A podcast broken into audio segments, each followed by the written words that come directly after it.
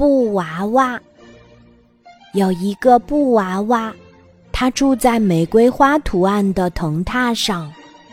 当它睡得很香的时候，一只胖乎乎的、柔软的小手把它抱了起来。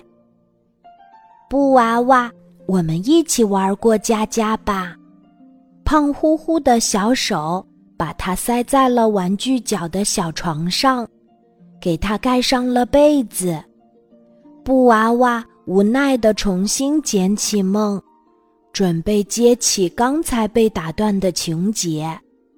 不一会儿，胖乎乎的小手又把它从小被子里拽了出来。布娃娃，我们去玩电动车吧。胖乎乎的小手把布娃娃塞在了电动的白色小跑车里。布娃娃。还没有从睡梦中清醒过来，胖乎乎的小手又停住了电动车，把布娃娃扔在了洗衣机里。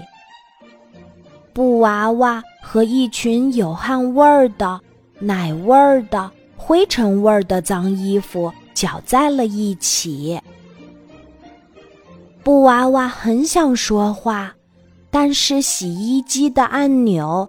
被妈妈的手按动了，水槽里倾泻而下的水声把他的声音淹没了。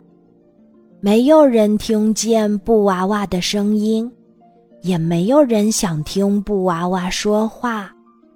布娃娃难过的想：“我要是变成小女孩，想干嘛就干嘛，那该多好呀！”